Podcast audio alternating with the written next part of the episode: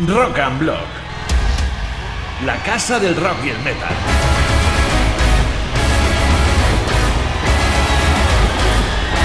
Siempre con los mejores contenidos en entrevistas, reportajes, charlas, concursos y un montón de sorpresas para ti, amante del rock.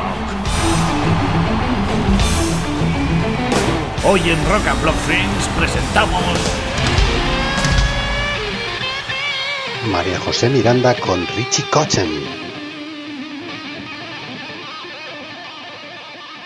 Uh, here we are in Rock and Block from Spain with Rich Kotzen. First of all, how are you? I'm very well, thank you. Thank you. It seems that we are facing two authentic musicians who came from the crossroads at the junction of Highway 61 and 49 in Clarksdale, Mississippi. We are probably facing one of the best authentic historical music combination of these last decades. Honest music made by two men who do not sell their souls to devils or fight to compete. Quite the opposite. Congratulations on such a good job and the way you have done it in these hard times we are living. Are you happy with the album and the result? Yes, I'm very happy with it. You know, we um, actually were able to make this record and finish it before the whole pandemic started. So it was, I guess you'd call it good timing. We had everything done and ready to go before we had the lockdown. So we were able to make this record together as opposed to, you know, the whole thing of sending files back and forth. You know, we were actually together the whole time. So that, uh, we didn't realize that that was a special thing when we did it, but, you know, now when you look at it, uh, you know, thankfully we were able to, to make this record the right way. Now, one of the things that we had planned that didn't work out was touring. We finished the record and planned on releasing it in March of 2021, which is what we're doing, thankfully. But we also planned to start touring in April, and obviously we can't Yeah. do that because of obvious reasons, you know. So, but uh, we did get half of our goal. And got the you, release date. you think we'll come to Spain? We would have, yeah. you know, we wanted to do a Europe tour, and uh, you know, I love playing in Spain. That's uh, one of my favorite markets to to play. Um, I think I was there in 2019, if I remember correctly. But uh, yeah, it's always great to play there. So nice to hear.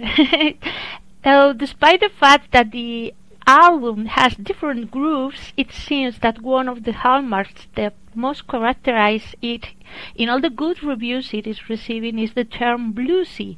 Do you like it? Do you agree?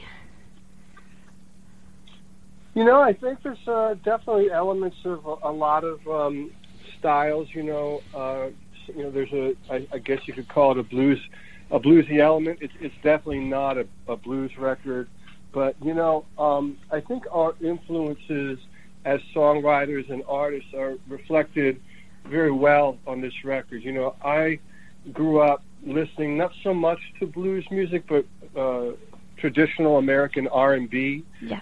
uh, you know, bands like the Spinners or Four Tops or that sort of thing. At the same time, you know, rock bands like The Who and Bad Company. And so for Adrian, I know he has a, a blues influence and uh, also, you know, the same hard rock influence as I do. So I feel like we're both represented well on the record. And, uh, you know, the, the key was that uh, we really just kind of made it happen, allowed it to happen. We didn't discuss uh, anything about you know what kind of what kind of record we're going to make or any of that. Yeah. We just basically got in and, and wrote the songs and let the songs dictate the style. Yeah. And in this sense, exploding with powerful melodies and harmonies, the album embodies the attitude for 70s classic rock with melting pot influences ranging blues, hard rock, rhythm and blues, and more. And do you both bring us those times where you could be jamming in a rehearsal room, all stuff from jazz, blues, rock, metal, and not just a unique kind of music? Do you remember those times? Yeah, you know that's a, a hmm. good point you, you mentioned because one of the things that I say when I talk about the record is it reminds me of one of those classic rock records that I would have had hmm. back in the day when I was a kid buying records. So yeah, it does have that kind of a feel, um, especially if you look at it, you know, in terms of, of the vinyl, you know, the flow of the record, yes. side one, side two. It really, yeah, it reminds me of one of those, you know, records that I grew up listening to. Probably a record that I would have in my in my collection, and really a, a, a kind of record that hasn't been made by anyone in many many years. So I think it's given the current time that we're in hmm. and the way that music is being made, I think that makes this unique. The fact that it is kind of a throwback. There's no samples. There's no, uh, you know, fake yeah. instruments or what have you. So, yeah, good For point. sure. So, and about the lyrics, they bring us closer to personal experience sometimes. Have you written them together and how was it? Yeah, we did. Yeah, we did write the lyrics together. Now, what would happen is sometimes one of us would have a lyric idea, okay, let's mm-hmm. say a verse or a chorus line, mm-hmm. and then some guys, you know, sometimes one guy would write the whole thing, you know, write the whole chorus or write the whole verse, and then in other instances, you know, it was just a title. Like for example, the song "Solar Fire." I had oh, a, yeah. a vocal that I laid down that was basically like a guide vocal. I was singing, but I wasn't singing in any language per se. Hmm. you know, basically phonetics, I guess you'd call it. And uh, Adrian said, "Man, I love the melody. It sounds like you're saying solar fire." Yeah. I'm like, "Well, I'm not, but that could be cool. What does that mean?"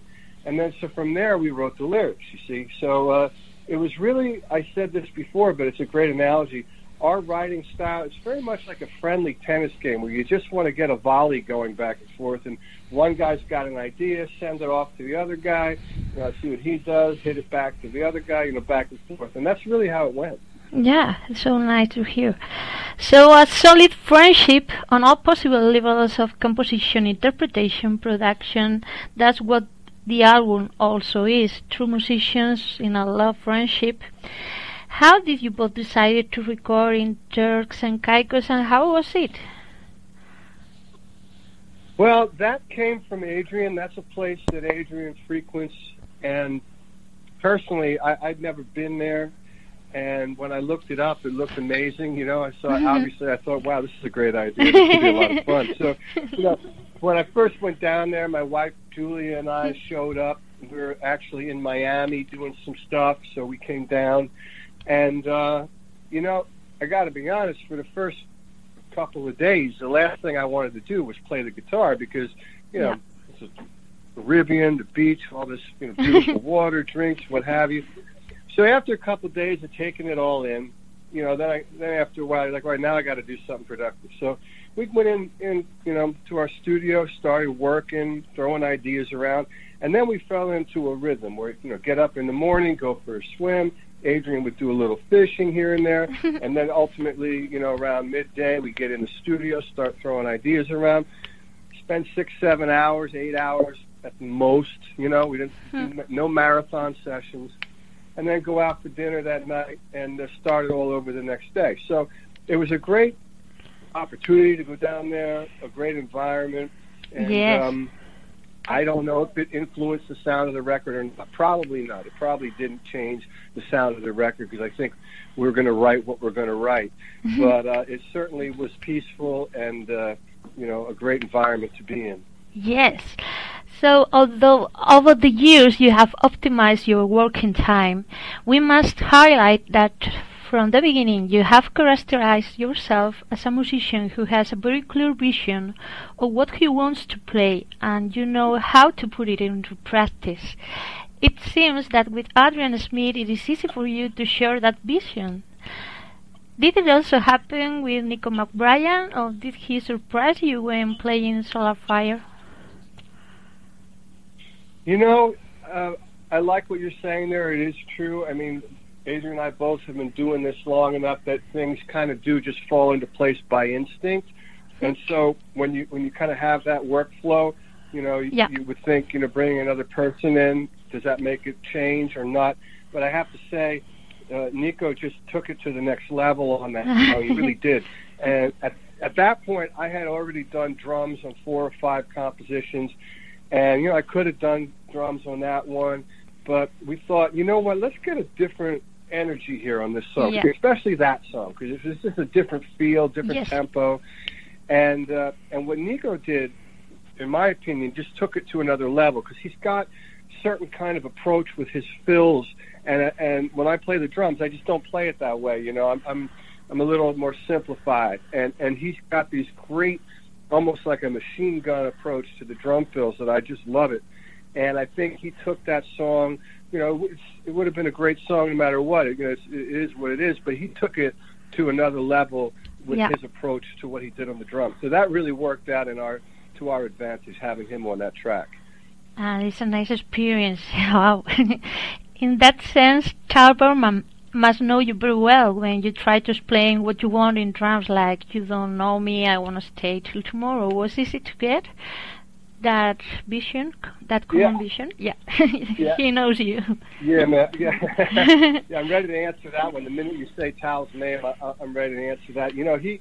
First of all, I've known Tal since I was 26, um, Yeah. which is a long time, and we had met through other musicians in L.A. and we had a group that was uh, basically we were like the house band for a celebrity jam night that that didn't really take off for whatever reason. The club didn't last, but. uh we got together, and then years later, when I I had the opportunity to open for the Rolling Stones, I called Tal to come play drums with me, and uh, Tal is in my my group when I go tour now. He's the guy that's going to Yeah. play drums with me when I go out and do Richie Kotzen dates. So Yeah. we um we were uh, looking for another flavor, and so I called him in. You know, we Yeah. had Nicko on there, and then we thought, well, let me get my guy in here.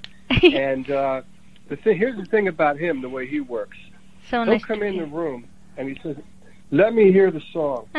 So you play the song, and then he gets a piece of paper. He says, "All right, give me ten minutes, twenty minutes," and he'll sit there with a piece of paper and a pencil and take notes. And then he says, "Okay, I'm ready." Then he goes behind the drums and does the whole song in one take, and, and it's it's just I've never seen anybody like him. So that was really the vibe there. So he did a great job uh, bringing Yes. life to the songs, and uh, you know, both guys just really did did a great job. Yes. And today the third single, Running, was released. And it is amazing how it sets the rhythm of life while we hear the beats of the heart, the heart or heart. As we listen to it, we can feel literally and metaphorically running. And as everything slips away, you say, we feel that we have to keep running from ourselves in such a way. However, that chorus with major chords maybe or open melodies give us a feeling of hope. Is that right? Uh, how this issue co- came up? Yeah, I think you nailed it right there. I mean, it, it is that that lyric. I mean, look, they always ask me when I do interviews. We'll talk about the lyrics, and I know you're not asking me that, but you know, my thing is this: the lyrics, if you read them, Hmm. they're going to paint a picture for you, and and so that's your personal interpretation. And Oh, so, so nice. the last thing Hmm. I want to do as an artist is say something that would change that. You know, so but I think you're on point. The song really is about you know what you just said, and uh, it's one of my you know favorite tracks on the record. And, and another thing that nobody realizes is that was the first song that we finished, Wow. and uh, so yeah, so you know a lot of people thought maybe taking my chances would have been the first song that we finished because it leads the record, but the truth is is that running that riff, Adrian brought that riff in, and then from there. I had the idea for the chorus, and then once once you have a verse and a chorus, you know you pretty much have the makings of a song. You know, the, the the hard work is over, so to speak, and so that's how that came together. And there's another song you would like to comment with us that is uh, so special for you? Well, you know, the fact that I'm even in the position to make a record with Adrian, I mean, that's that's amazing for me. Yeah. special because, as, as it, it's true, because when I was very young, I was a, and still am, a massive Yes. Iron Maiden fan. I mean, the record Number of the Beast, I, I wore it out. I played it so many times. And one of my first rock concerts uh, was Iron Maiden. In uh, we saw them in Allentown, Pennsylvania, which is you know not too far from where I'm from. Really? I so, can believe you know. Yeah, so you know, uh, Maiden is a big influence on me. So to actually be involved in a record like this, that that just makes it very special. Wow. Well, so which song uh, do you think identifies more with Adrian Smith? Oh, that's a that's a tricky question because you know. Um, no. Yeah, no, it's very very good question because you know the thing about this record is that it really is a collaboration, and you know I suppose if uh, you know if I really thought about it, I could go back in time and think about what came from where and whose you know whose idea was this, whose is that, but you know it, it would involve dissecting you know what makes Yeah. the thing so special and unique. So my answer to that is, is you know, to me, it's a collaboration. It, it, like I said earlier, it's much like you know volleying a, a tennis ball, but you're not trying to to mess anybody up. You just want to see how long you can keep it going. And and I think uh, with us, it really is. You know, it's a it's a true collaboration. It wouldn't have existed without one or the other guy. You know what I mean? Yes, yes, yes. And I'm so curious about the artwork of the cover album. Uh, how the idea came out. Um, how did you choose that cover artwork? Yes, yeah, yeah. Of course. Well, you know, we were thinking about it. You know, once we knew where we were headed here musically, we were thinking, uh, you know, what are we going to call this thing? And uh, you know, we come up with a band name, this or that, and you know, we decided, hey, look, it, it's us, it's you and I together collaborating. You know, so let's just call it Smith Kotzen. Uh, you know, it's it's it's pronounceable. You know, it, it, it's Yeah. something that you can say without someone saying what. You know, and uh, so then, you know, we, we hand off the, the the name. We said it's going to be Smith Kotzen, and then you know we have people that can mess around with images and come up with ideas. And we looked at about three, four, five different logos. Yes. And then at the end, you know, this one struck us. We liked the fact that, you know, you've got the initials on there inside of the circle, and then our So names nice. are there, you know, inside of it. So uh, we thought this is strong, and you Yes. know, we have a different color scheme. You know, and every time we can put a single out, we can mess around with that. And uh, so I'm happy with it, you know, and, and I think it's strong, and I think strong. it's not too complicated. You know what I'm saying? I mean, No, no, These sort of things can get very complicated if you overthink them. and yeah, it's powerful. It's, it's perfect, uh, for I think. So before we say goodbye, um, I would like to thank you for making our lockdown easier. Many fans, as me, followed you, and you made us smile on Halloween with your in your. Oh. Yeah, I- and yeah, I actually wore that. I wore that makeup for two weeks. two weeks really um, okay uh, you gave us a moment of peace. I remember that day i was hard working at home and so stressful. Um, suddenly you you appear in my uh, workspace singing dogs from your last cd 5450 Oh, yeah, that's right. You Yeah.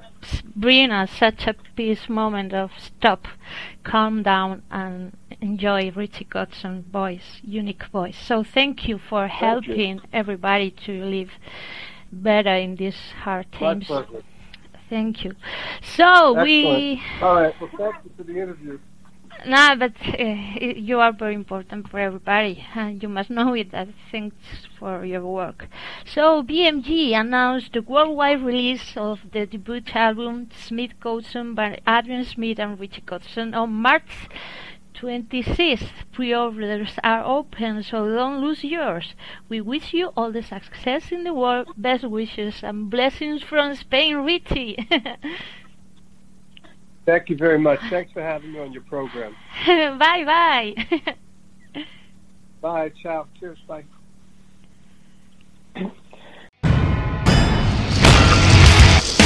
Rock and Block los podcasts de la casa de Y ya sabes que en Rock and Block somos rock.